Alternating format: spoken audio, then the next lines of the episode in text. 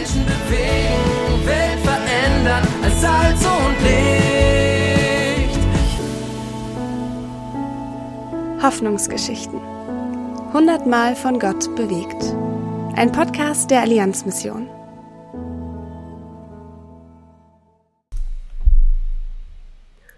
Hoffnungsträger für meine Stadt. Lina und Thomas Menke sind Missionare in Paraguay. Thomas berichtet von dort. Hoffnungsträger. Als ich dieses Wort zum ersten Mal las, wusste ich sofort, damit bin ich gemeint. Was das konkret für mein Leben bedeutet, das wird mir mit jedem Tag ein Stück mehr offenbart. In den armen in denen wir hier in Südamerika unterwegs sind, ist das ganz offensichtlich, denn die Hoffnungslosigkeit springt mir direkt ins Auge.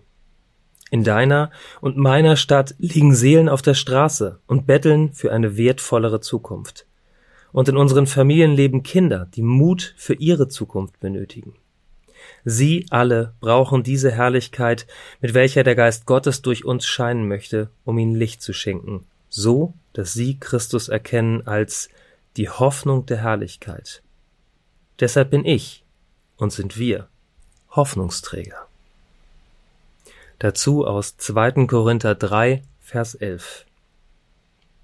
Denn wenn das Herrlichkeit hat, was da aufhört, wie viel mehr wird das Herrlichkeit haben, was da bleibt.